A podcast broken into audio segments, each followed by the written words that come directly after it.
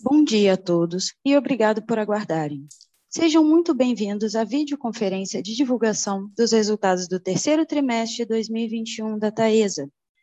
Destaco aqueles que precisarem de tradução simultânea, temos essa ferramenta disponível na plataforma. Para isso, basta clicar no botão Interpretation, através do ícone do globo na parte inferior da tela e escolher o seu idioma de preferência, português ou inglês. Para aqueles ouvindo a videoconferência em inglês, a opção de mutar o áudio original em português, clicando em Mute Original Áudio. Informamos que esta videoconferência está sendo gravada e será disponibilizada no site de RI da companhia, onde se encontra disponível o material completo da nossa divulgação de resultados. É possível fazer o download da apresentação também no ícone de chat. Os participantes não poderão habilitar seus microfones durante todo o evento. Para fazer perguntas, clique no ícone Q&A na parte inferior da sua tela e escreva a sua pergunta que entrará na fila. Ressaltamos que as perguntas podem ser enviadas durante a apresentação e serão lidas ao vivo pelo gerente de RI, Cristiano Grangeiro, e respondida em seguida pelos palestrantes. Ressaltamos que as informações contidas nessa apresentação e eventuais declarações que possam ser feitas durante a videoconferência, relativas perspectivas de negócios, projeções e metas operacionais e financeiras da Taesa, constituem-se em crenças e premissas da administração da companhia, bem como em informações atualmente disponíveis. Considerações futuras não são garantias de desempenho. Elas envolvem riscos, incertezas e premissas, pois se referem a eventos futuros e, portanto, depende de circunstâncias que podem ou não ocorrer. Investidores devem compreender que condições econômicas gerais, condições de mercado e outros fatores operacionais podem afetar o desempenho futuro da Taesa e conduzir a resultados que diferem materialmente daqueles expressos em tais considerações futuras. Agora passaria a palavra ao André Moreira, CEO da Taesa. Bom dia, pessoal. Bom dia a todos. Obrigado por participar da nossa videoconferência. Tivemos um probleminha técnico aqui, mas já vamos começar a apresentar os resultados do terceiro trimestre da Taesa de 2021. Participo comigo também aqui o diretor financeiro de RI, o Eric Breyer, o diretor de negócios eh, e gestão de participações, Fábio Fernandes, e o diretor de implantação, Luiz Alves, além de toda a equipe nossa de relacionamento com, com o investidor. Bom, é, um ponto importante também que eu queria avisar a todos, né? Vocês podem enviar suas perguntas pelo botão da, da, de Q&A da plataforma a qualquer momento durante a, a, apresentação, tá bom?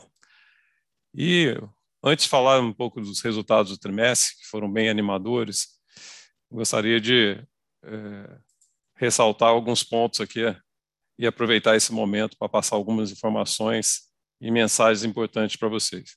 Bom, vou dizer que eu estou muito certo e confiante que estamos no caminho é, que estamos traçando para a Taesa. Tem muito esforço e dedicação para entregar os, os nossos projetos e fazer a Taesa cada vez melhor. E mais ágil, mais competitiva e, e, com ambição aí de crescimento. Né? Obviamente, com tudo isso, é, sem abrir mão da nossa regra de ouro, né? que é proporcionar um, um ambiente seguro para trabalhar e um serviço de transmissão de alta qualidade. Bom, tudo isso com muita disciplina financeira, obviamente, e responsabilidade socioambiental. Continuamos também né, com, com foco total nessa ambição, que a gente já declarou no nosso planejamento estratégico, de manter a nossa posição de relevância e consolidação no mercado de transmissão brasileiro. Sabemos que esse grande desafio e estamos transformando a empresa para isso. Bom, nossa visão é de longo alcance. E essa transformação está ocorrendo em todos os processos no ambiente e até nos nossos comportamentos, com esse olhar e ambição de longo prazo.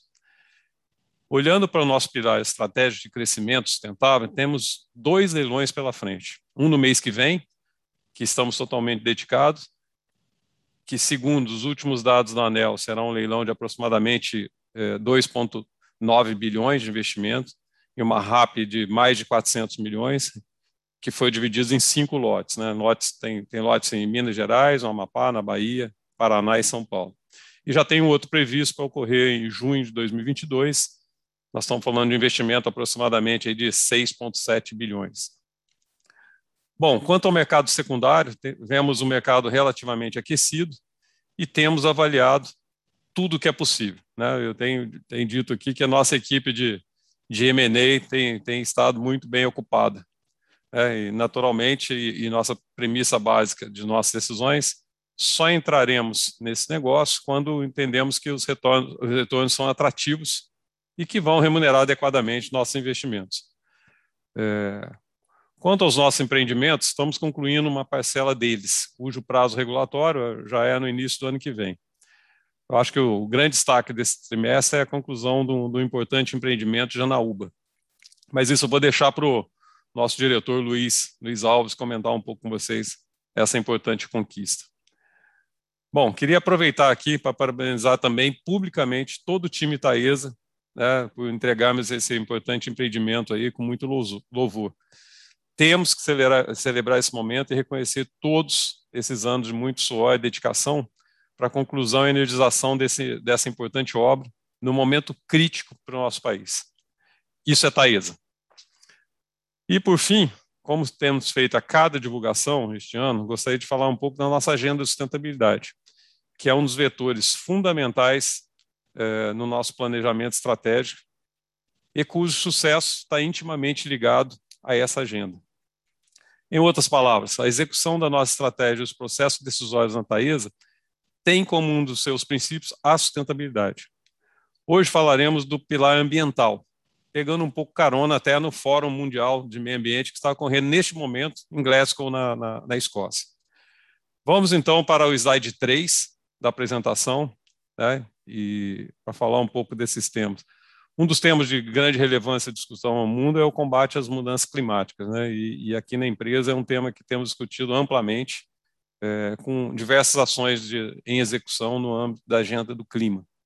Este ano, por exemplo, levantamos nosso primeiro inventário de emissão de gases de efeito estufa, baseado no, no protocolo aí do, do, Greenhouse Gas, né, que é os, os gases de efeito estufa, e com a implementação do sistema de coleta, gestão e reporte de emissões de, nas concessões 100% controladas pela companhia. Bom, nosso objetivo aqui é otimizar o consumo de recursos naturais, também conhecido como ecoeficiência. Bom, atuar também de forma re responsável e reduzir o volume de emissões que contribuem para as mudanças climáticas. Nesse primeiro inventário, identificamos fontes eh, de emissão que a gente chama de escopo 1, que são aquelas provenientes de fontes que pertencem ou são controladas diretamente, geridas pela organização. E também de escopo 2, que são relativa, relativas e predominantemente no nosso negócio, ligado principalmente uh, às perdas de energia durante todo o processo de transmissão de energia né, nos nossos ativos. É, bom, tudo isso a gente acaba convertendo em toneladas de carbono equivalente e os resultados é, que nós obtivemos são é, absolutamente compatíveis com o setor de energia, em especial de transmissão.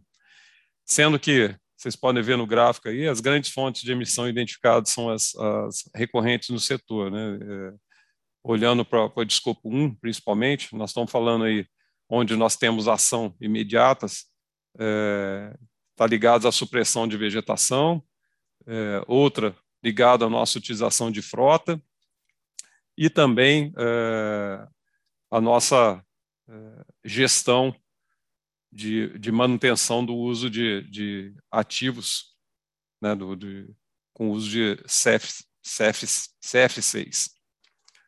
É, bom, dando sequência aí para vocês,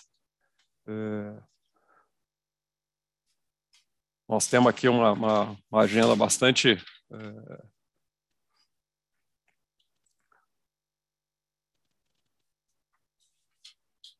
passar aqui para vocês um, um slide. Bom, uma atividade que, nós temos feito aí estruturante, vocês podem ver no, no, lado direito do slide, né, é a implementação do nosso sistema de gestão integrado da Taesa, que a gente chama de SGIT, e tem por objetivo estruturar e implementar o, a gestão de segurança é, dentro da nossa é, dentro da nossa companhia. Então, nós temos aí quatro normas ISO, né, ISO 9001, que é gestão de qualidade, ISO 14001, que é gestão ambiental, a 45001, que é gestão de segurança e saúde ocupacional, e a 55.001 de gestão de ativos. Nosso objetivo é obter é, a certificação nessas quatro normas em 2023, é, atendendo todos os requisitos exigidos. A partir desses temas, teremos uh, uma atuação estrutural e contínua de mitigação das emissões, principalmente nas ações de, de eficiência, utilização de gases isolantes e limpeza e manutenção das faixas de servidão. Na ação de, de, de, redução de consumo de combustíveis fósseis, essa foi a, a primeira que conseguimos atuar, né, mesmo antes do, do inventário finalizado. inclusive, essa faz parte já das metas de todos os executivos para esse ano, 2021. Só para vocês terem uma ideia, aumentamos a participação no consumo de etanol da nossa frota é, em relação aos anos 2019 e 2020 em 400% esse ano. Ou seja, nós passamos a utilizar basicamente todos os veículos flex é, etanol ao invés de gasolina. Bom, além disso, né, é, destaco aí outras ações que estamos realizando de forma contínua para combate à mudança climática e respeito ao meio ambiente, tais como campanhas socioambientais educativas sobre o uso e manejo do solo, junto às comunidades próximas às nossas linhas, combate e redução de queimadas com treinamentos e doação de equipamentos, reposição florestal das áreas suprimidas pela implantação e manutenção das linhas, e, por último, cultivo de viveiros e distribuição de mudas em diversas localidades do país. Sem contar também que estamos elaborando um compromisso de combate às mudanças climáticas, né, que irá nos orientar e definir os compromissos da Taesa com o tema de mudança do clima. Por fim, fazemos parte também da plataforma de ação pelo clima, uma iniciativa do Pacto Global Brasil que integra as empresas de gestão de emissões e adesão à ambição do não aquecimento global além de um grau e meio né, Celsius, que é a meta estabelecida pelo Acordo de Paris, né, e a ambição de termos aí zerar emissão de carbono até 2050. Bom, e sabendo que o, o escopo 2 do inventário é um tema bem mais complexo, né? é um tema que envolve o sistema elétrico como um todo, né? nós estamos falando de perdas aí na, na, em todas as linhas de transmissão, e dentro dessa plataforma existe um, um grupo no setor elétrico brasileiro, da qual a Taesa faz parte, é, onde discutimos como estabelecer ações e metas estruturantes, considerando todas essas características né, do, do, do, setor. Bom, agora eu vou pedir para a gente ir para o slide 4, é, e conforme falamos no nosso último call de resultados, falar um pouco desse novo ciclo né, da RAP 2021-2028, de 22, que se iniciou dia 1 de julho desse ano e se encerra 30 de junho no ano que vem. Então, se vocês é, perceberem, né, que afetou diretamente nosso resultado, nós tivemos um reajuste inflacionário aí para os contratos categoria 2 de 37% aproximadamente, né, indexado pelo GPM, e de 8,1% dos contratos categoria 3 indexados pelo IPCA. Com esse reajuste, tivemos um incremento aí de 638 milhões na RAP, pelo IGPM, mais 37 milhões pelo IPCA. Essa diferença no, no, entre os índices é explicada por dois motivos, né? Porque o IGPM registrou uma forte alta nos últimos 12 meses e e dois, porque temos mais concessões da categoria, categoria 2 do que categoria 1. Em outras palavras, aproximadamente 80% da nossa RAP operacional é registrado pelo IGPM. Em contrapartida, tivemos também uma redução de RAP de sete concessões, como já era esperado, né, pelos nossos contratos, que teve um impacto aí de 166 milhões no novo ciclo. Bom, como eu já destaquei no início, Janaúba entrou em operação quase seis meses antes do prazo regulatório, tendo um efeito ainda maior que o esperado para o ciclo 2021-2022, com incremento aí de 178 milhões na receita, considerando aí uma RAP pro rata de, de 10 meses. Assim, a RAP operacional da Taesa para esse ciclo, que vai de julho de 2021 a junho de 2028, 2022, ficou em 2,9 bilhões, representando um aumento de 32,5%. Isso é 708 milhões a mais que o ciclo anterior. Bom, dito isso, e agradecendo a todos aí, agora passo a palavra ao Luiz, que irá falar um pouco mais sobre o, o sucesso de Anaúba e a importância dela para o Brasil. Tá bom? Obrigado a todos aí, boa reunião. Obrigado, André. É, bom dia a todos. É, realmente, aí, Janaúba é um importante empreendimento não só para a Taesa, né, mas para todo o, o setor elétrico. Esse empreendimento ele foi energizado em 1 de setembro de 21, é, com uma antecedência de quase seis meses do prazo anel, é, com uma receita anual permitida atualizada de aproximadamente 214 milhões, e tivemos um investimento aí de um bilhão de reais, que proporcionou aí uma economia de 18% é, do CAPEX anel. No próximo slide, vamos falar um pouco da característica construtiva do equipamento, do, do, do empreendimento. Empreendimento aí com 545 quilômetros né, de extensão, uma linha de transmissão em 500 kV, composto aí por três subestações, 26 travessias. É, ela empregou, na média, 881 pessoas por mês, e só para se ter uma, uma noção da magnitude do, do empreendimento, foram utilizadas aí mais de é, 12 mil é, toneladas de estrutura, 30 mil metros cúbicos de concreto e 12,5 mil toneladas de cabos de condutores. Realmente, né, um empreendimento aí muito expressivo. No próximo slide, é, vamos entender a importância é, de Janaúba para o cenário nacional. É, esse empreendimento, né, por ele fazer parte do sistema interligado, né, na classe de tensão de 500 kV, ele interliga ali dois sistemas de subtransmissão de energia elétrica, né, os, os sistemas da Bahia e Minas Gerais. É, o principal objetivo desse, desse empreendimento é o escoamento aí da, da energia é, de usinas de fontes renováveis no Nordeste para o Sudeste e Centro-Oeste. Então, ele entrou é, num momento bastante propício para o cenário nacional, onde se necessitava é, conduzir né, a energia gerada das fontes renováveis no Nordeste para o Sudeste e Centro-Oeste, que é o grande centro de consumo. É, a capacidade né, dessa linha de projeto é de 1.600 megawatts, ela, e essa potência transmitida tem capacidade para atender 5 milhões de pessoas.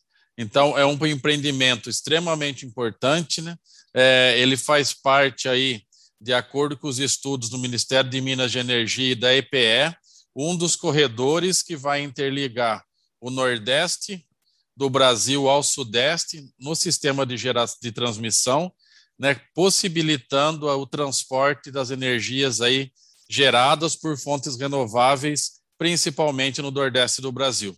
Então, é, aqui nós temos um pouco a foto na inauguração, com a presença do Ministério de Minas e Energia, da presença da ANEL, é, devido à importância desse empreendimento no cenário nacional. Bom, no próximo slide, no slide 8, nós temos aí uma visão geral é, de todos os empreendimentos que nós estamos em construção. Então, nós tínhamos seis empreendimentos na última divulgação, entregamos agora a Janaúba em 1 de setembro, os demais empreendimentos aí todos na característica praticamente de construção e, e montagem, né? Tanto a Este aí com a participação da Taesa em 50%, Paraguaçu, Aimorés e Ivaí, e também Santana. Então, todos aí nesse momento em fase de construção, fase de montagem. Ponto importante: todos esses empreendimentos já constam com materiais e os equipamentos já fornecidos e também com todos os processos de construção é, e principalmente EPCistas contratados e, e em plena é, trabalho né, de, de, montagem e construção.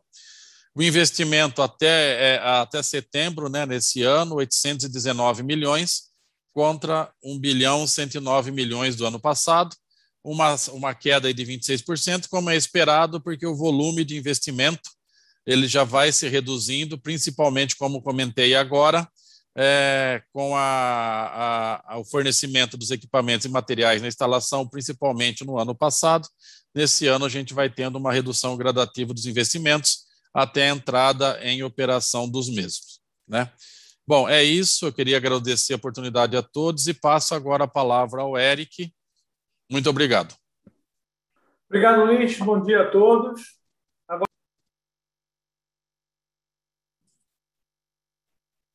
Eric, você está no mudo.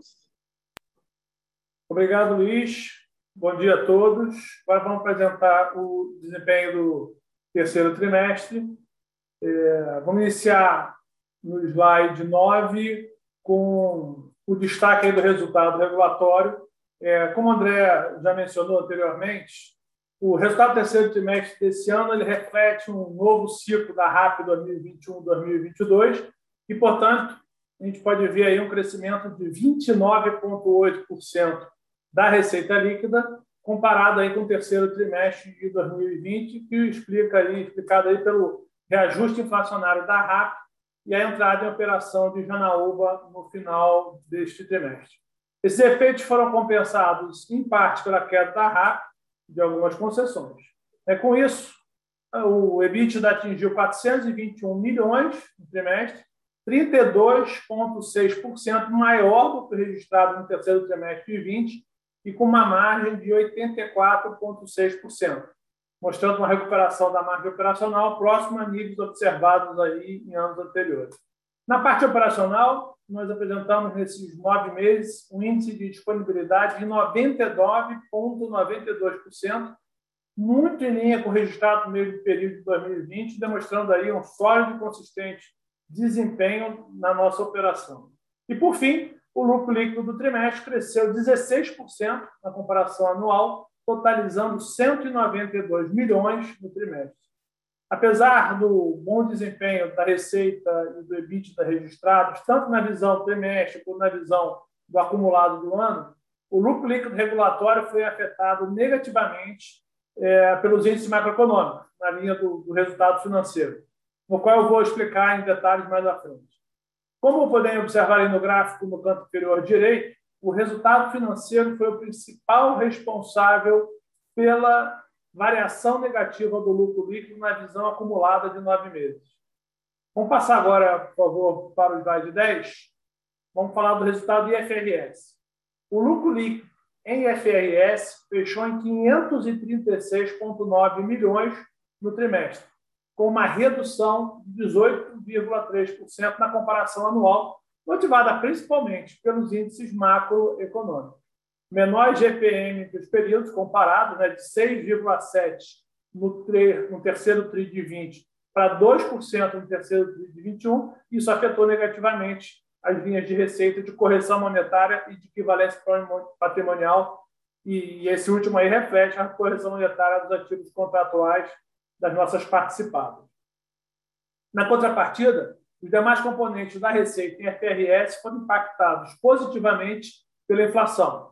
A receita de OIM seguiu o reajuste do novo ciclo da RAP e as receitas de implantação de infraestrutura e de remuneração foram afetadas pela inflação acima do esperado no trimestre, o que aumentou o saldo do ativo contratual de todas as nossas concessões, em tanto construção como as operacionais.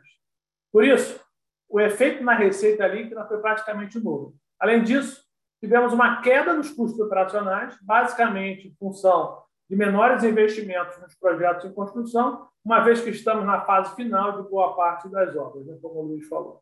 E, e um aumento nas despesas financeiras líquidas, que eu vou também dar um destaque no, no próximo slide. É importante destacar aqui que no acumulado do ano, o lucro líquido em IFRS teve um crescimento anual de mais de 18%, totalizando 1,8 bilhão, um resultado extremamente positivo né, para um período de nove meses. Indo para o slide 11, vamos falar um pouquinho mais sobre o resultado financeiro. Nós tivemos uma redução de 18,6% nas receitas financeiras, devido basicamente ao menor volume de caixa médio, aplicado em função do pagamento de um bilhão em dividendos sobre capital próprio no primeiro semestre desse ano. Eu sei que vai ter perguntas sobre dividendos, a gente vai conversar isso um pouco mais na sessão do Q&A. Né? Já as despesas financeiras elas apresentaram um aumento de 84%, principalmente em função dos maiores índices macroeconômicos, tanto CDI quanto de 0,50% no terceiro trimestre para 1,21% no terceiro trimestre, mas principalmente em função da alta do IPCA, de 1,24% para 3,02%. A gente ganha muito na receita, com ter uma alta inflação, aí tem o, o lado ruim da moeda, que é esse aumento da despesa financeira. Né? É uma vez que a boa parte da nossa dívida bruta ela é indexada à IPCA. Assim, o resultado financeiro ficou negativo em 230 milhões nesse trimestre, quase o dobro do que o registrado no terceiro trimestre de 2020, claramente pela alta do IPCA e, do CDI. Como a gente sempre é, destacou, ao mesmo tempo em que somos muito beneficiados pela alta da inflação na receita, o top line, também penalizados no serviço da dívida, né, no, no bottom line, quer dizer, avançando aí, o slide 12 eu vou falar um pouco mais sobre endividamento, na visão da consolidação proporcional. É importante ter uma visão da consolidação proporcional ao endividamento, que é efetivamente o que afeta o nosso valor e o nosso fluxo de caixa consolidado. Né? E a dívida líquida da Taesa ela totalizou 7,6 bilhões ao final de setembro de 2021, chegando ao nível de alavancagem de 4,3 vezes. Como já esperado, estamos passando aí o pico da nossa alavancagem. Né? Os investimentos, investimos fortemente nos projetos em construção e, na medida em que eles são entregues, se tornam operacionais, esse nível naturalmente reduzirá, como já estamos vendo nesse trimestre. O perfil da nossa dívida continua muito adequado, bastante competitivo, mesmo com esse nível de endividamento. Nós temos custo baixo, em torno de 4,5 real né, para todo é, é, o portfólio, e prazos bem alugados. Temos atualmente um prazo médio de 5,3 anos. Então, atualmente nós não temos covenants financeiros de alavancagem e confiamos aí um acesso junto ao mercado de renda fixa bem estruturado, bem tranquilo. Somos AAA escala nacional, tanto na Moody's como na Fitch, o que nos coloca em uma posição favorável e competitiva né, para buscar novas captações no mercado, captações atrativas. No cenário sem aquisição, a nossa alavancagem tende a cair rapidamente em função da geração operacional de caixa. Isso é um grande diferencial para nós, já que a Taesa pode buscar maximizar a utilização do balanço com capital mais barato para financiar nosso crescimento. Obviamente, sempre como o André começou no começo da apresentação, mantendo aí um equilíbrio na alocação de capital e uma disciplina na gestão financeira, que são características da Taísa. Gente, era isso que eu tinha para apresentar para vocês hoje. Queria aproveitar a oportunidade para dar um pequeno spoiler e convidar todos vocês para o nosso Investor Day, que vai ser realizado virtualmente no dia 3 de dezembro. Ele é virtualmente, mas ele vai ser muito profundo, muito interessante. Eu recomendo que todo mundo aí agende essas duas horas para estar com a gente dia 3 de dezembro. Nós estamos trabalhando para trazer para vocês um olhar por trás das cortinas do que realmente o que acontece no dia a dia da Taesa, para mostrar quem faz a Taesa, quem ela é. Vocês irão ouvir dos colaboradores da nossa linha de frente, vamos ter um economista para falar de inflação, que é uma coisa tão importante por causa da questão da receita indexada do GPM-PCA. Vamos ter outros convidados, vamos falar de estratégia, do futuro da empresa. Enfim, vão ser duas horas e meia bastante conteúdo para vocês. E basta acessar o QR Code aqui na tela para realizar o seu cadastro. E a gente se vê lá, gente. Muito obrigado. Passo a palavra.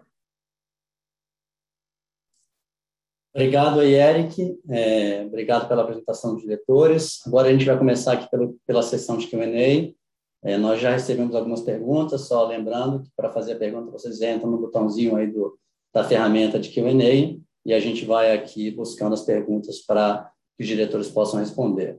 É, vou colocar a primeira pergunta aqui, que foram algumas, alguns, alguns investidores mandaram aqui, é, é, Paulo, Paulo Bizan, Henrique, algumas outras pessoas, eu vou estar relacionado a dividendos, né? a gente viu aí ah, uma, algumas perguntas vieram de dividendos. Aí eu vou passar aqui a palavra para o Eric para responder, Algumas perguntas estão relacionadas por que, que não pagamos dividendos agora no terceiro TRI, qual a expectativa de pagar dividendos, se vai ter pagamento de dividendos ainda esse ano, qual é o motivo de não pagar. Alguns, alguns investidores perguntaram se isso está relacionado à alavancagem. É, são várias perguntas que podem ser endereçadas numa resposta única. Então, eu passo a palavra para o Eric para responder as perguntas sobre distribuição de dividendos. Eu vou fazer, Cristiano, uma resposta bem abrangente para tentar é, endereçar todos os diversos ângulos dessa pergunta. Né? Em primeiro lugar, eu queria dizer para vocês o seguinte: a Taesa não vai desapontar ninguém com o pagamento de dividendos. Não, tá? é, nós somos naturalmente uma empresa de forte pagamento de dividendos, tanto que o nosso estatuto já prevê um payout mínimo de 50% do IFRS. Tá? Então, a gente começa a discussão do nosso pagamento em 50%. Esse ano já pagamos um bilhão de reais, mais do que qualquer outro anteriormente. Né? E agora, a nossa, é, o nosso pagamento ele tem uma possibilidade de ser intercalar, ser realizado ao longo do ano, não é uma obrigação estatutária, não é uma necessidade. Eric, você está no mudo, Eric. Obrigado, Cristiano. Eu vou tentar fazer uma resposta aqui bem abrangente para tentar endereçar todas as perguntas. Tá? É, então, todos os ângulos da mesma pergunta em relação ao pagamento de dividendos. Eu queria começar a dizer que é o seguinte: a Taesa nunca vai desapontar ninguém no pagamento de dividendos. Né? Nós somos naturalmente uma empresa que vamos ter dividendos muito fortes, tanto que o nosso estatuto ele já reconhece que o nosso pagamento nos obriga a fazer o pagamento mínimo de 50% do lucro FRS, considerado anualmente, e, uh, e a nossa discussão é sempre acima de 50% o que a gente vai fazer o pagamento. Nós temos ainda a possibilidade, não obrigatoriedade, mas a possibilidade de fazer pagamentos intercalares ao longo do ano é, para maximizar esse uso do nosso caixa no que é mais nobre que a gente tem, que é remunerar o capital próprio. Então, sempre vai estar muito presente na Taesa um pagamento forte de dividendos. Nós podemos utilizar esses pagamentos intermediários ao longo do ano. A nossa decisão de pagamento de dividendos sempre vai ser pautada para aquilo que maximiza o valor para o acionista da Taesa, para maximizar o valor em bolsa da Taesa, sempre considerando o caixa que nós temos, considerando as nossas oportunidades de alavancagem, para o acesso que a gente tem de capital de dívida, nossa alavancagem atual e nossas, nossas oportunidades de investimento. Esse ano, já fizemos um pagamento de um bilhão de reais, tá? É, e até agora não temos nenhuma deliberação para um pagamento ainda esse ano. Mas não vamos desapontar ninguém, vamos continuar sendo fortes pagadores Tá? E aproveitando todas as oportunidades, sempre em função do caixa que a gente tem, do nosso nível de alavancagem, das, do, das oportunidades de acesso de capital que a gente tem e das oportunidades de investimento. Colocando isso, a gente sempre faz um ajuste fino e pode vir a fazer pagamentos intercalares ao longo do ano. Né? Então, isso é uma coisa sempre presente na Taesa, a despeito de não termos, no momento ainda, nenhuma decisão em função da situação de oportunidades que a gente tem de investimento, oportunidade de alavancagem, de acesso a capital, a gente pode tomar sempre decisões de pagamentos intercalares, mas, gente, é, a gente começa, no mínimo, pagando 50% do, do, do lucro FRS, que é um valor bastante significativo. E lembrar que esse ano a gente já pagou um bilhão de reais né, e, e estamos ainda estudando se vamos aproveitar alguma oportunidade ou não de pagamento uh, ao longo do ano.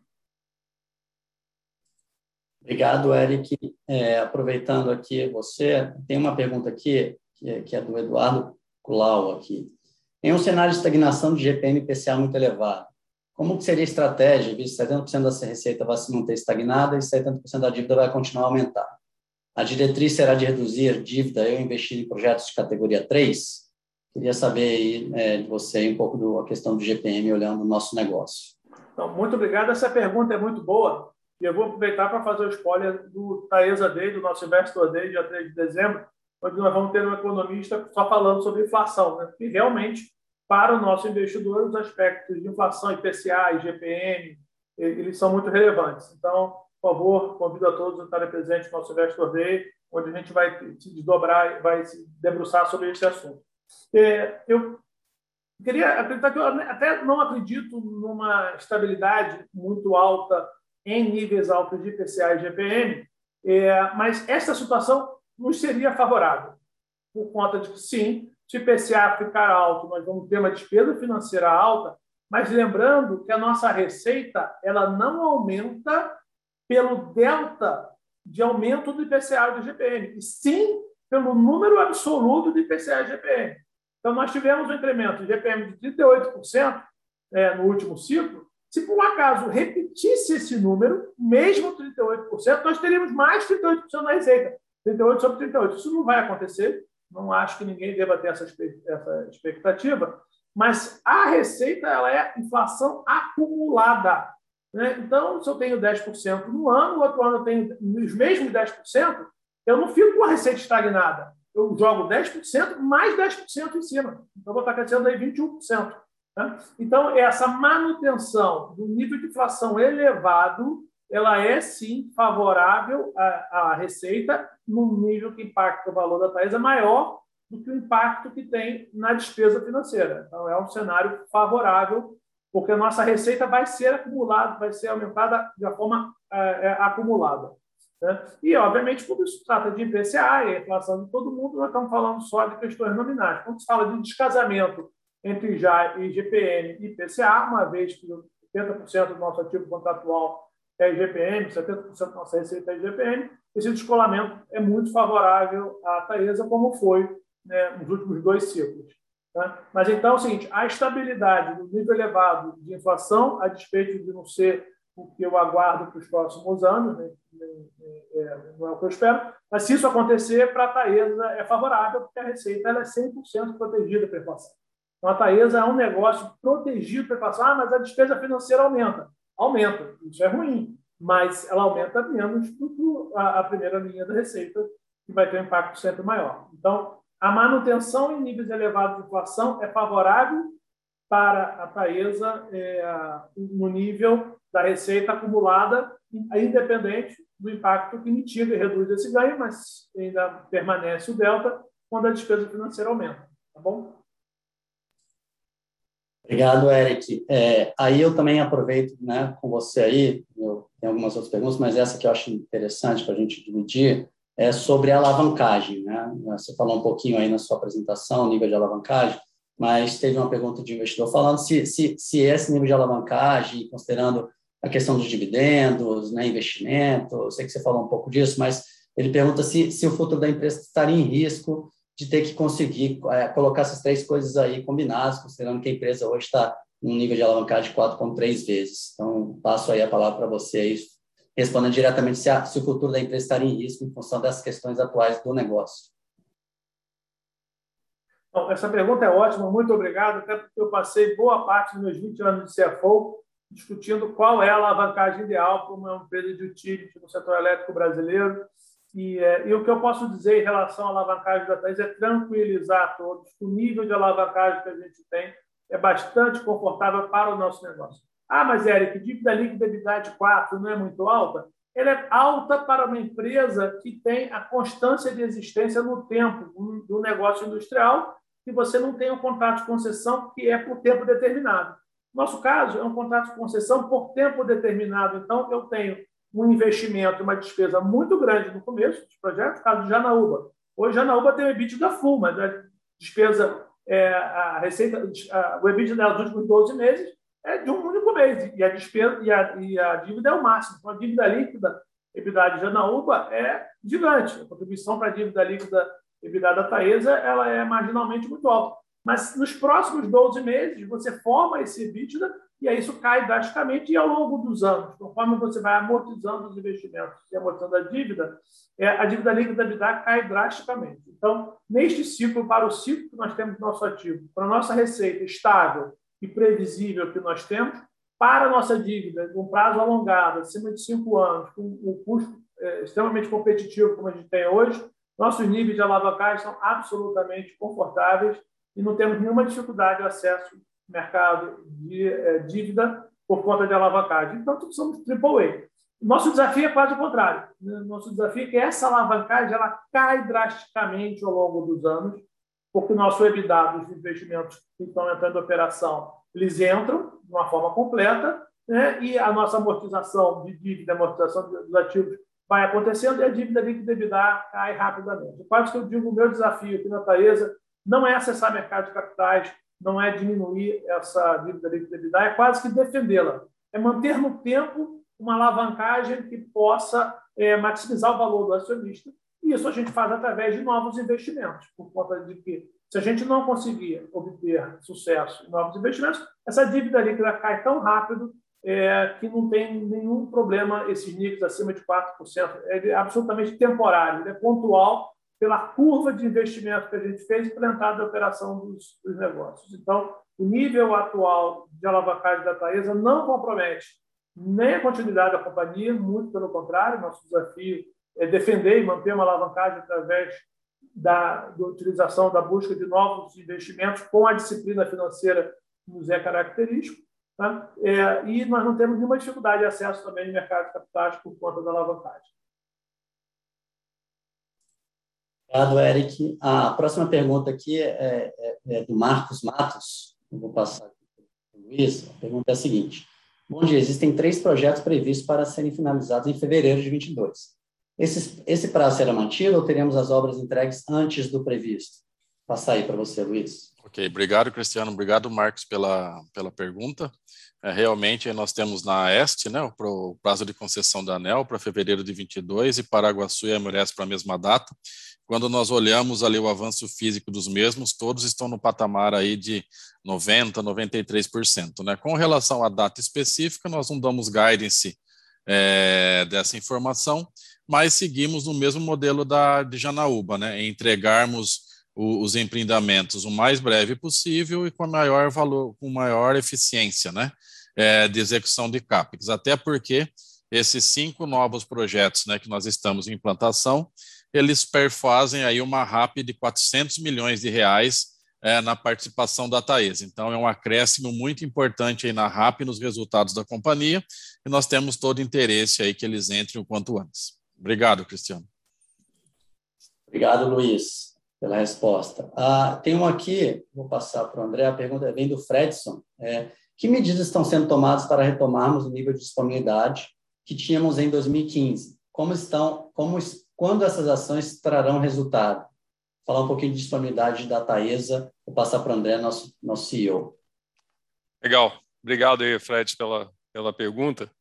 É, é muito importante para nós também. Nós temos tido aí é, eventos extemporâneos né, dentro da nossa área de concessão. Recentemente, aí, uma queda de é, cinco torres, né, danificação de mais duas, tivemos uma recuperação de, de desse, desses eventos é, uma queda de balão no nosso, na nossa, numa das nossas linhas, é, um, um, vandalismo ou sabotagem em uma das linhas também, que nós estamos aí, se, se, se a gente tirar esses três grandes eventos aí, eu diria que o nosso nível de disponibilidade, ela volta a esses patamares, com certeza, né, que são eventos absolutamente fora do, do escopo do, do, do setor de transmissão, então, nós estamos aí junto ao, aos órgãos reguladores, a ANS, a ANEL também, tentando é, justificar e, e, obter recursos para que a gente não tenha esse impacto pontual que nós tivemos recentemente, esses três grandes casos.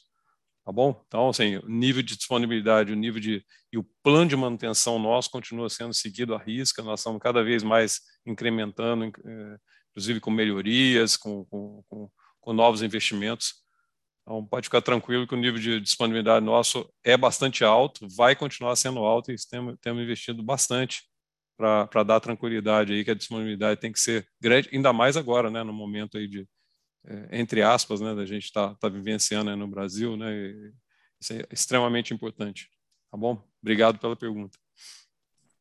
Obrigado, André. Temos uma pergunta aqui do Bruno Teixeira é, é a seguinte: a informação de que os materiais necessários do projeto de construção já foram entregues quer dizer que os custos desse projeto não serão impactados com futuros movimentos de câmbio, eventual repasse de inflação para o custo do material de construção? Passar essa pergunta aqui para o Luiz, nosso diretor de implantação. Ok, Cristiano, obrigado, Bruno, pela pergunta.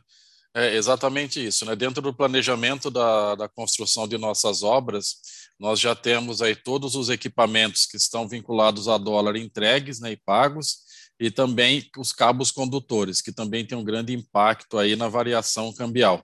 Então, nesse momento agora, nós estamos na fase de montagem desses equipamentos, lançamento de cabos, e o grande ponto do material de construção, que são as fundações, também já estão concluídas. Então, nesse momento agora, é, estamos basicamente na execução dos serviços, contando aí com todos os materiais já entregues, ok? Obrigado, Luiz. É, eu tenho uma pergunta aqui que eu vou passar para o André, é, que fala sobre. Ah, só pegar ela aqui, um minutinho só. É, que é sobre estratégia aqui. Bom, é, é só um minuto. É, é, aqui, Bruno, também o Bruno o Bruno Marcos é, falou sobre. É, desculpa, gente. Bom dia, parabéns a todos. O fato de que o GPM, o fato de 80% dos ativos ser do tipo indexado a IGP, o que denota de, é, o que denota concessões com duration não tão longos, como a empresa está se estruturando para trazer novas concessões e alongar o duration, sobretudo em leilões cada vez mais competitivos, é, do Bruno Teixeira. Passando a palavra aqui para o André. Legal, Bruno. Obrigado pela pergunta e, poxa, está absolutamente alinhado com o nosso planejamento estratégico, né? Nós temos aí algumas vertentes, sejam, sejam elas é, lembrar aqui as vertentes do nosso planejamento estratégico. Crescimento, é, eficiência em OPEX, CAPEX, gestão regulatória, sustentabilidade e governança.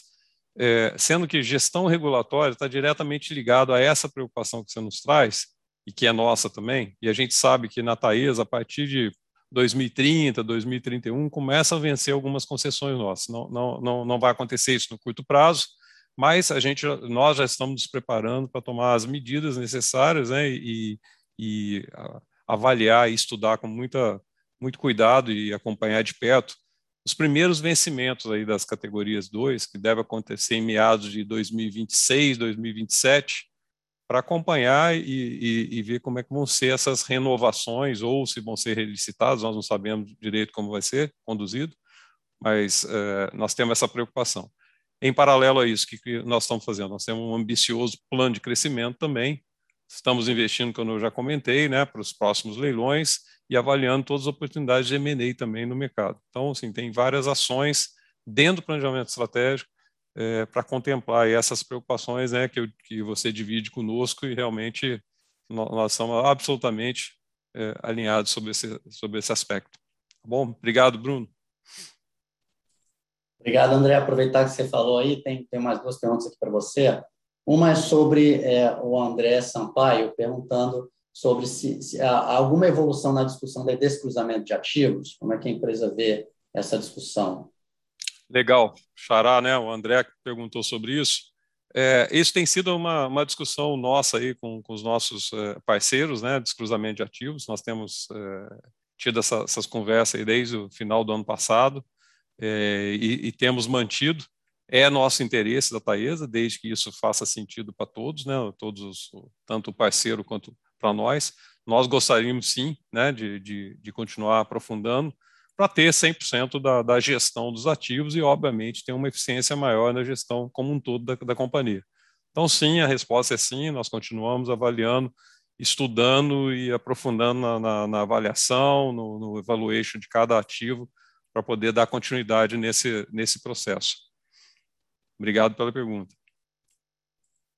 Ótimo, André. E, e, assim, uma pergunta que não, é, aparece aqui, eu acho que é importante responder, né, é, que é sobre é, se existe algum um status ou alguma nova evolução sobre a, né, o anúncio né, pela CIMIG da venda da, da sua participação na Taesa. Se quiser comentar alguma coisa. Bom, é, praticamente também, né, nós somos é, envolvidos isso aí muito em cima da hora da, da, dos temas ligados ao nosso controlador e a gente não tem é, nenhuma influência nesse tipo de decisão. Para nós aqui na Taesa, né, para dar tranquilidade a todos, não faz muita diferença o tipo de controlador que a gente tem, né? Nós trabalhamos aí para com um planejamento estratégico debaixo do braço para fazer a empresa crescer e ser mais eficiente, mais segura e ser uma, uma empresa legal para trabalhar. Então, quer dizer, nada muda o nosso planejamento estratégico, nosso dia a dia, e essas discussões de eventual é, mudança de controlador não, não altera o nosso, o nosso ritmo e a gente não, não comenta também, né? Porque a gente não tem nenhum, nenhum controle sobre isso. Então, é, eu acho que é importante esclarecer isso para todo mundo. Tá bom? Obrigado, Cristiano, pela pergunta e obrigado, André. É, é, nós, nós tratamos aqui praticamente todas as perguntas, tá? Umas perguntas repetidas, então tentei fazer um acumulado aqui. Recebemos também uma série de, de parabenizações pelo excelente trabalho e pelo resultado. É, não tendo mais perguntas, né, eu vou finalizar aqui a, o call de resultado, agradecendo a todos e lembrando do nosso Investor Day é, no dia 3 de dezembro, como, como o Eric bem falou, será um evento aí é, para falar é, quem é a Taesa, de fato, né? porque vocês conhecem muito na Taesa num, num PowerPoint, numa, no, na bolsa, e a gente quer mostrar que a Taesa realmente ela é diferenciada, ela é uma referência na transmissão, e ela faz parecer fácil a transmissão. Então, a gente queria mostrar um pouquinho para vocês durante o evento, temos boas novidades lá, esperamos todos vocês no dia 3 de dezembro, e se cadastrem, ok? Muito obrigado a todos, e tenham todos um bom dia.